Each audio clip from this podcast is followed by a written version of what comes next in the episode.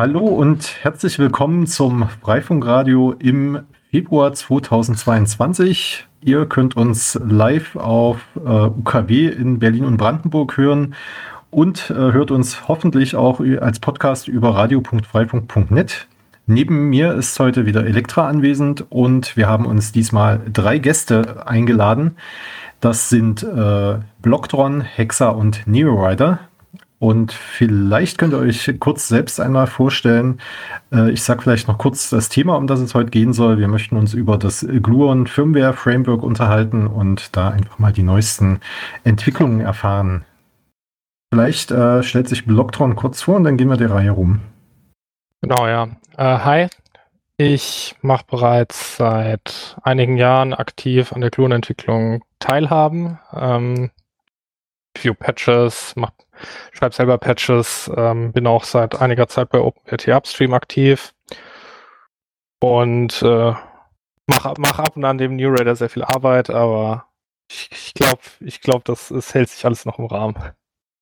Ja, ich bin Hexer. Ich ähm, Figuren gefunden, als ich irgendwann in 2014 den Darmstadt Freifunk aufgebaut habe. Bin primär Backbone-Mensch, Netzwerker, ähm, beschäftige mich da bei Figuren meistens mit, äh, ich sag mal, Developer-Tooling, vielleicht ein bisschen CI-Tests, eventuell nochmal solche Geschichten.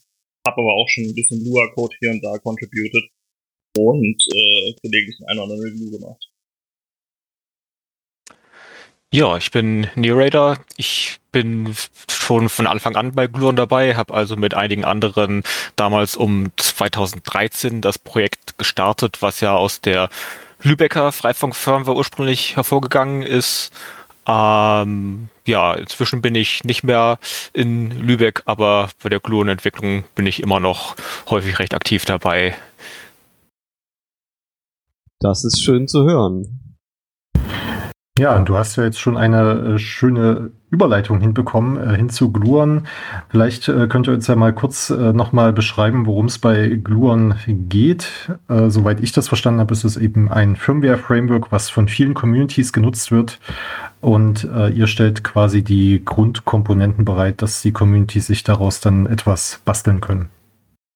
Genau, also die Grundidee ist, wir haben, wir nehmen uns das OpenWRT und erweitern das und konfigurieren das mit eigenen Paketen, die es recht einfach machen, jetzt eine community-spezifische Firmware zu bauen. Das heißt, wir haben schon viele Presets, die äh, irgendwie für viele Freifunknetze einfach funktionieren. Es gibt ein einfaches Webinterface für so einen Erstinstallationsassistenten. Es gibt die Möglichkeit, äh, VPN-Verbindungen zu konfigurieren, um eben Netze auch da, wo das WLAN nicht hinreicht, zu einer Wolke zu verbinden. Ähm, ja, Genau, wir, wir bringen Metriken auch schon raus mit einem, leider mit einem Kastenprotokoll, ähm, was äh, viele Meshviewer-Instanzen überall speist, was in Yannick supported ist, auch in diesem Supporter nach InfluxDB. Und ich glaube, so eine der interessantesten Sachen, ist glaube ich nicht genannt, ist der Auto-Updater, so dass man das Netz eigentlich recht gut managen kann und aktuell halten kann. Das war doch schon mal eine schöne äh, Zusammenfassung, äh, worum es äh, bei dem Ganzen geht. Ähm, ich nehme an, ihr seid bei der Entwicklung auch immer recht von dabei, was OpenWRT-Releases angeht und unterstützt da wahrscheinlich immer die neuesten Releases, die wir da gerade sehen können. Aktuell ist ja 21.02 äh, draußen und das heiße Ding ja, da sprichst du tatsächlich gerade ein Thema an, was uns gerade bei der Gluon-Entwicklung ein paar Kopfschmerzen bereitet hat. Ähm, denn ähm, eine Sache, die wir uns bei Gluon immer sehr wichtig war, ist, dass der Auto-Updater zuverlässig funktioniert und zwar auch über viele Gluon-Versionen hinweg, dass ein Knoten, der jahrelang läuft und immer wieder aktualisiert wurde, trotzdem ohne nutzenden Interaktion dann diese Updates äh, immer, immer eine konf funktionierende Konfiguration wieder erhält bei nach so einem Update. Und da, das ist eine Sache, die jetzt die neue OpenWrt-Version tatsächlich recht schwierig gemacht hat, weil sich da auf vielen Plattformen, gerade der beliebten Ethereum-Plattform, einfach viel an der Netzwerkkonfiguration geändert hat und eben deswegen doch etwas umgeschrieben werden muss in den Config-Dateien von OpenWrt, damit äh, der Knoten weiterhin funktioniert. Ah ja, ich erinnere mich, äh, wir haben dann meistens empfohlen, dass man ein äh, komplettes, also eine komplette Neuinstallation macht und die Option danach neu einrichtet. Das ist ja auch ein Workaround für dieses Phänomen gewesen, ja. Genau. Und ja, was ganz ähnliches machen wir jetzt tatsächlich, beziehungsweise ist gerade in Entwicklung und in der Testphase. und zwar ähm, haben wir jetzt ein paar Skripte, die beim Update laufen, die relativ viel von der Config löschen und neu erzeugen, aber dabei dann eben trotzdem versuchen, die, die Optionen, die äh, von äh, äh, den Knotenbetreibenden explizit geändert wurden in der Config doch zu erhalten bei diesem Update, ähm, damit äh, da es da nicht dann äh, plötzlich zu Verwirrung kommt, dass äh, der Knoten überhaupt nicht mehr das tut, was er soll. Das ist wirklich ein sehr eine sehr ambitionierte Aufgabe und ähm, ab. Gelingt es euch einigermaßen? Also wir haben auf jeden Fall große Einschränkungen, zum Beispiel diese beiden großen Config-Dateien, etc Config System und Network von OpenWrt, da wird eben doch das meiste weggeworfen. Wir werden jetzt explizit erlauben, dass man zusätzliche Sektion zur Config hinzufügt und die entsprechend markiert als zu erhalten aber ähm, alles, was von OpenWrt so standardmäßig erzeugt wird, das wird jetzt zukünftig bei jedem Update neu erzeugt, damit eben wir, egal was da sich eigentlich tut in OpenWrt, wir auf jeden Fall kompatibel bleiben können. Genau, ich glaube, ich denke auch, was an der Stelle wert ist zu erwähnen, ist, ähm, dass wir quasi beim Upgrade, soweit ich jetzt den Patch richtig gelesen habe, ähm, versuchen, den User Intent herauszufiltern. Also ja, ein Gluon-Knoten hat ja die Möglichkeit, ähm, zwischen LAN und WAN äh, das Mesh-Protokoll zu sprechen auf den Ports jeweils. Ähm, momentan wird das in, direkt in der äh, OpenWrt Network Config abgebildet. Und ähm, der Ansatz ist jetzt quasi, dass man beim Upgrade versucht, diesen Intent herauszufinden. Was wollte der Nutzer dort einstellen? OpenWrt seine Config neu generieren, generieren zu lassen und dann anhand der neuen Netzwerk-Config ähm, diesen Intent wieder abzubilden. Also das bedeutet halt eben, dass die Einstellungen, die man auch im Setup-Mode, im Webinterface von Gluon vornehmen kann, ähm, die werden übernommen bei einem automatischen Update. Aber zum Beispiel, wenn man jetzt ähm, den Switch konfiguriert ähm, oder ähnliches, äh, dass das nicht zwangsläufig übernommen wird. Ähm, habt ihr so eine Funktion, wenn, das ist ja schon kompliziert, dass wenn keine Bestätigung zum Beispiel nach 15 Minuten eintrifft, dass dann es ein Fallback gibt, also zu der vorherigen Konfiguration? Ähm, das haben wir nicht und das ist auch schwierig darzustellen, weil in dem Moment, ähm, in dem das Upgrade durchgelaufen ist, ist der Knoten ja bereits auf der neuen Version. Und ähm, die Herausforderung ist ja eben, bei, bei Aphros ist es etwas anderes, aber wir haben auch bei äh, Ramips und Lantik ähnliche Probleme, ähm, dass der Switch-Treiber ein anderes ist und die Config in der Form, wie sie vorhanden ist, äh, gar nicht mehr verwendbar ist in der neuen Firmware. Also ähm, ist ein solcher Fallback auch technisch nicht möglich auf die alte Config. Ja, gut nachvollziehbar, na klar. Ja, da ändern sich ja, glaube ich, Namen von Netzwerkgeräten und Reihenfolgen äh, und deswegen äh, gibt es da so Schwierigkeiten bei den Updates. Genau, also bei, bei Ramips ist die Situation diese, dass bisher bei OpenWrt hat man ja die Netzwerkkonfig, die direkt die, die Macs konfiguriert. Ähm, also das sind dann die Interface ETH 0, ETH 1, die man dann auf dem Gerät sieht. Und ähm, mit DSA werden quasi die Switchports sel selber Netzwerkinterfaces. Also wenn ich die in eine, in eine Bridge packe, ähm, dann kann das Ganze auch automatisch in der Switch-Hardware abgeladen werden. Config. Und man muss nicht mehr mit äh, SW-Config explizit die Ports tagged, untagged setzen. Das passiert dann automatisch.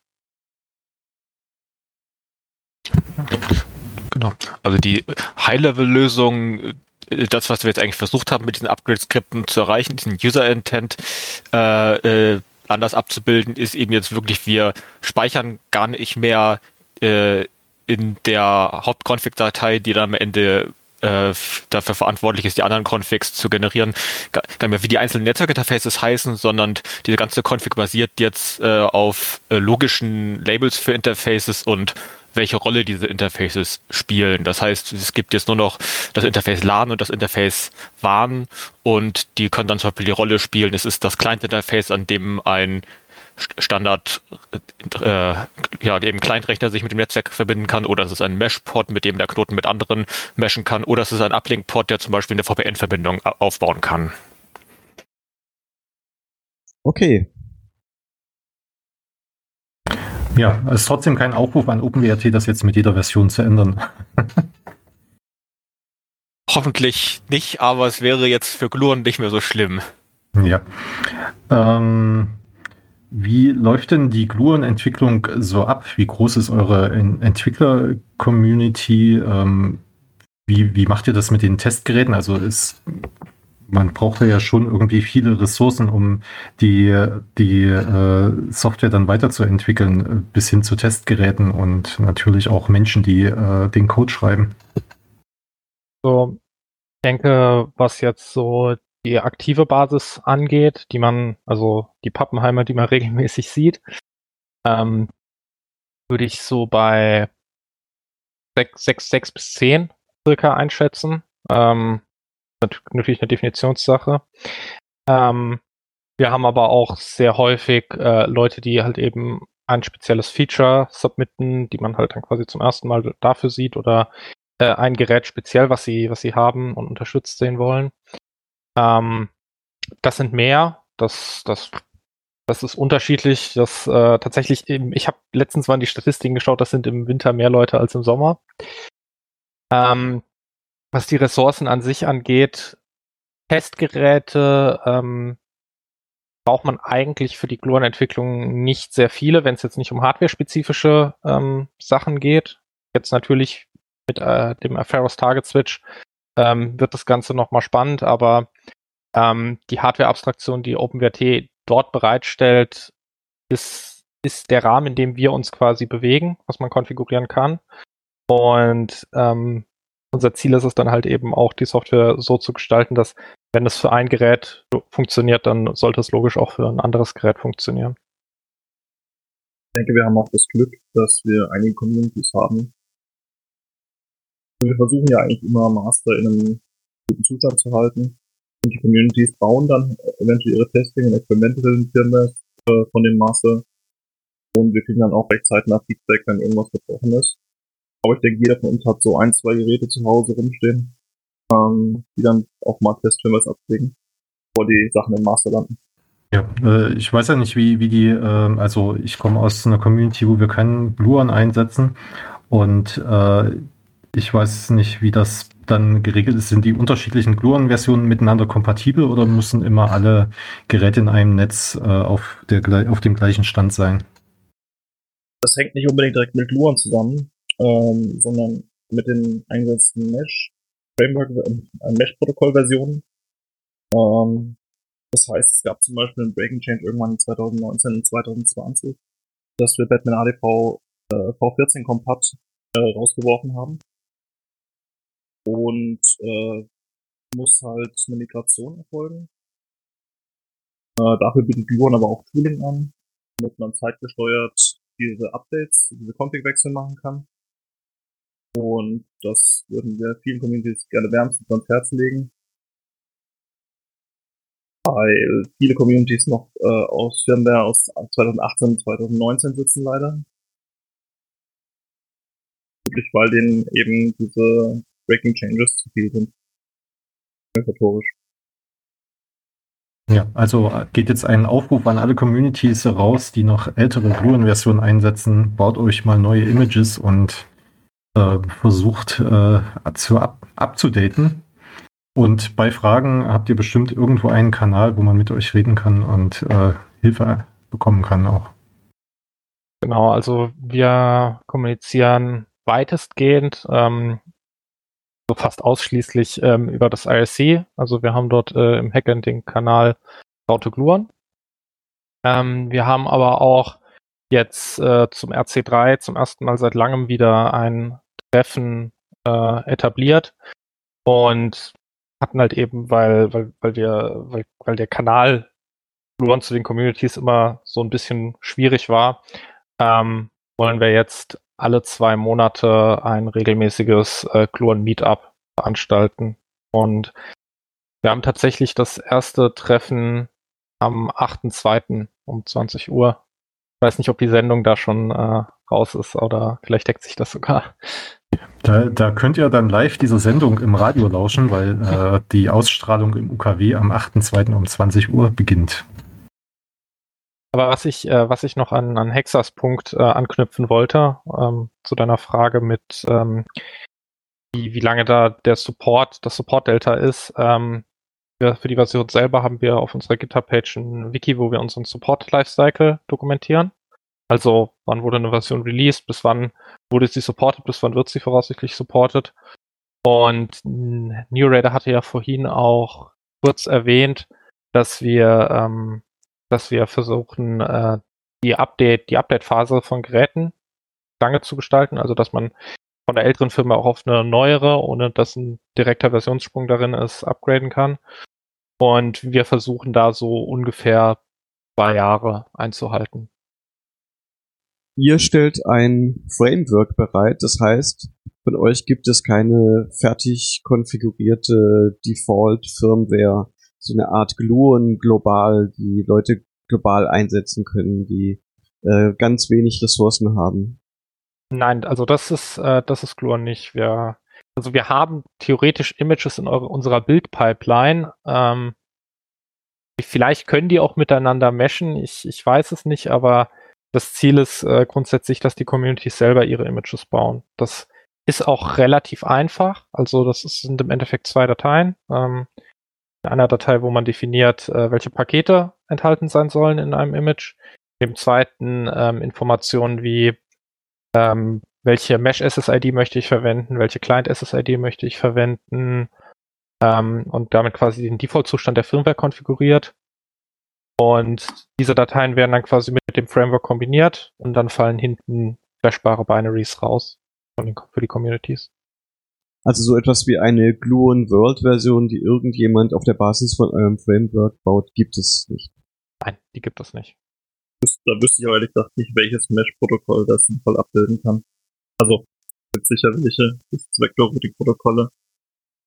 Aber unser Support äh, beschränkt sich aktuell, glaube ich, auf Betten ADV. Ja, ich habe deswegen gefragt, weil ich hatte eine Anfrage aus Polen, da wollte jemand Freifunk einsetzen und wusste nicht, ja, welche Firmware soll ich jetzt nehmen, bei welcher Community äh, soll ich jetzt zuschlagen. Ich habe äh, wenig Ressourcen. Da war auch die Frage, er würde gern VPN nutzen und ja, das sind dann aber ganz andere Punkte, die passen jetzt gar nicht hier, ja. Ja, das teilt sich dann natürlich 50% auf Firmwarearbeit auf und 50% auf irgendeinen äh, Infrastruktur, die man hinten noch aufstellen muss. Das ist natürlich ist ein Rattenloch.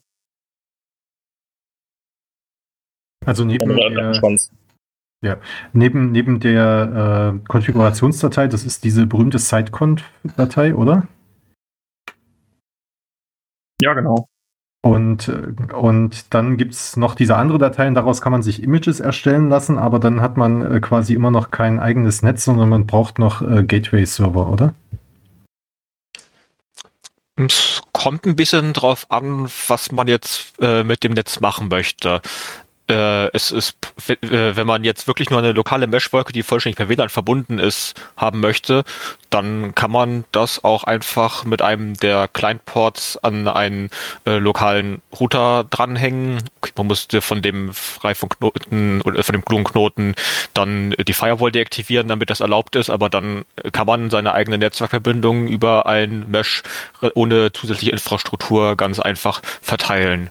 Das ist tatsächlich ein Setup, was ich auch in verschiedenen Event-Situationen, wo ich mal schnell für 30 Leute ein Netzwerk durch ein größeres Haus verteilen musste, häufiger mal aufgesetzt habe. Und das funktioniert dann alles über IPv6 Autokonfiguration oder äh, gibt es dann auch noch irgendwo einen kleinen DHCP, der sich da dezentral mit einmischt? Gluon selbst hat keinen DTP-Server, also so ganz ohne externe Ressourcen, ohne Internet-Gateway äh, hat man dann wirklich nur IPv6 äh, ja, Autoconf über einen in der Site-Config vergebenen Präfix.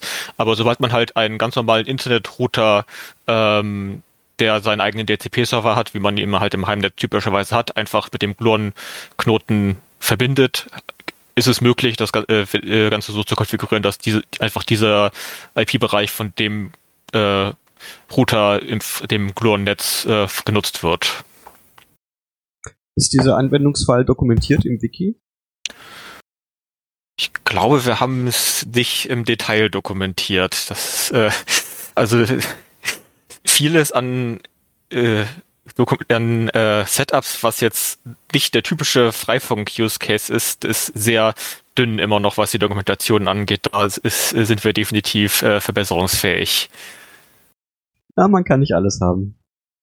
Ähm, ihr hattet vorhin erwähnt, dass man äh, mit Batman ADV äh, arbeiten kann in Gluon. Habt ihr auch andere Routing-Protokolle in Planung, in der Pipeline? Oder seid ihr noch mit den OpenWRT-Updates beschäftigt? Also wir haben Support für Babel in der Firmware enthalten.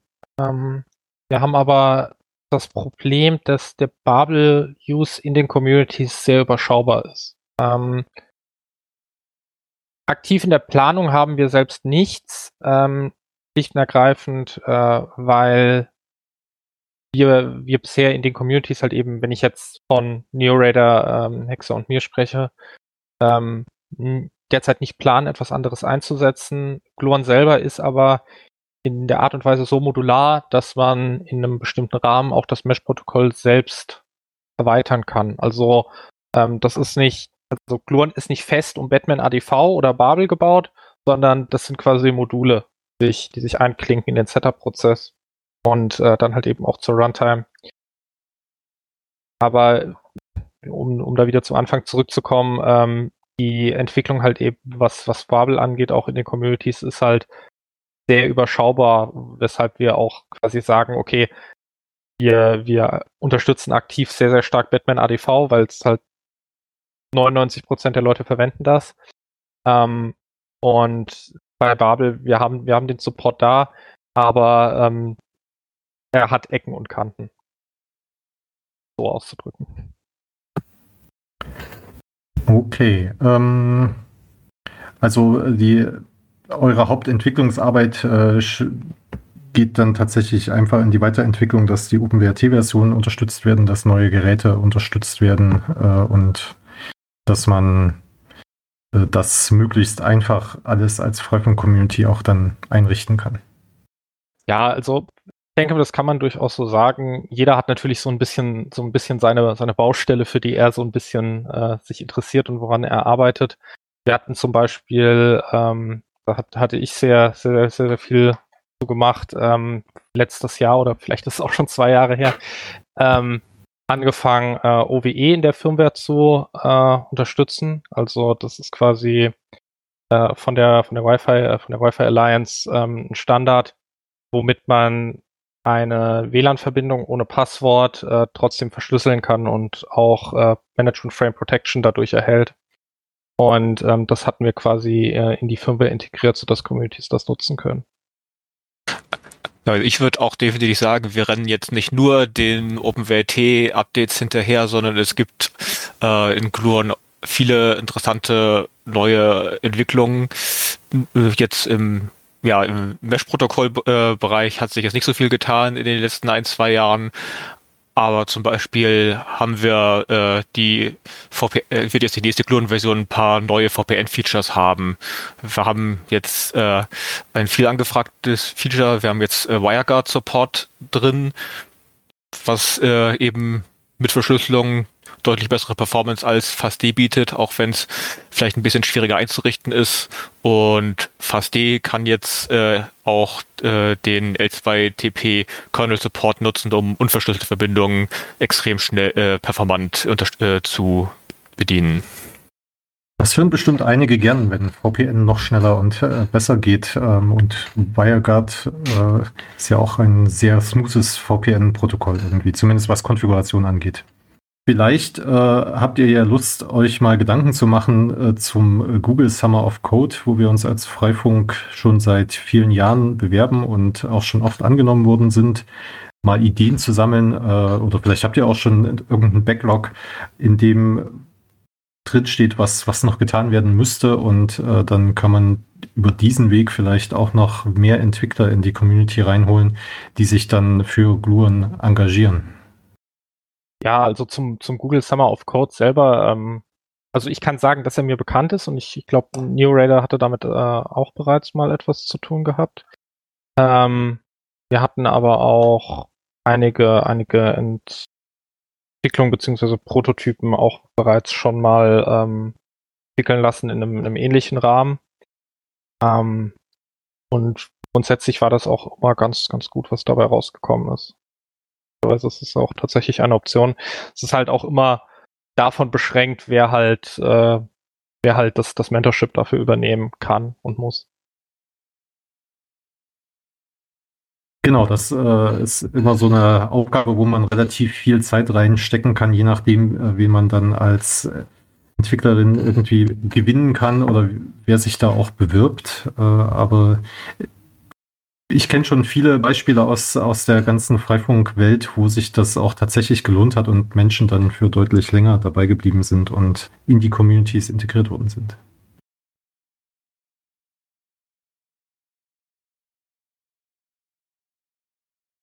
Elektra, hast du noch eine Frage? Ja, äh, wir haben noch zwei Minuten. Es äh, vor längerer Zeit wurde schon darüber diskutiert, wie man Batman Advance äh, clustern kann, wenn die Skalierbarkeit nicht mehr reicht. Gibt es da irgendwelche Handreichungen im Gluon heute? Was, äh, auf was beziehst du dich mit, mit Clustern? Meinst du, meinst du die Broadcast-Domänen teilen oder? Na, wenn halt das Batman Advanced äh, Layer 2 immer größer wird und das dann irgendwann nicht mehr passt, ob es da irgendwelche Handreichungen gibt, äh, wie man das dann aufteilen kann, damit das skaliert. Also Gluon selber ähm, unterstützt das Konzept von Domains.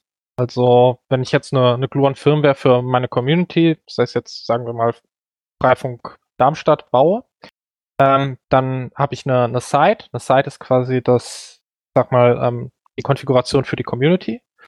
Und ähm, ich kann dann eine beliebige Anzahl von Domains definieren, ähm, welche dann quasi meine Batman Broadcast Domain bilden. Die sind dann äh, vollständig disjunkt sei denn, jemand steckt das zusammen, aber äh, auch da hat Gluon Funktionen, die, die das zumindest äh, unwahrscheinlicher machen. Ähm, und man kann dann darüber die Knoten aufteilen. Ähm, Gluon selbst hat keine, also hat kein, hat kein großes Feature, was es ermöglicht, die Knoten von, von einer großen Domäne in mehrere disjunkte Domänen zu überführen. Ähm, da gibt's aber Ansätze von, von Communities, welche das Weg bereits bestritten haben, sei es zum Beispiel über Informationen wie den Knotennamen, wenn dort eine Postleitzahl vorhanden ist, ähm, über so ein Mapping, ähm, oder auch über die Geolocation. Zumindest wenn man halt seine Broadcast-Domänen äh, räumlich aufteilt. Das hängt ja natürlich auch immer davon ab, wie gut das bei der jeweiligen Community möglich ist. Ja, wunderbar. Das war dann auch quasi schon das Schlusswort. Die 30 Minuten sind fast um. Ja, dann äh, sage ich nochmal Danke an unsere drei Gäste für heute, dass ihr euch die Zeit genommen habt und ähm, wünsche euch weiterhin viel Spaß mit der Entwicklung und viel Erfolg. Dankeschön. Danke. Danke. Vielen Dank für die Arbeit, die ihr macht und tschüss. Ja, und wir hören uns dann wieder im März.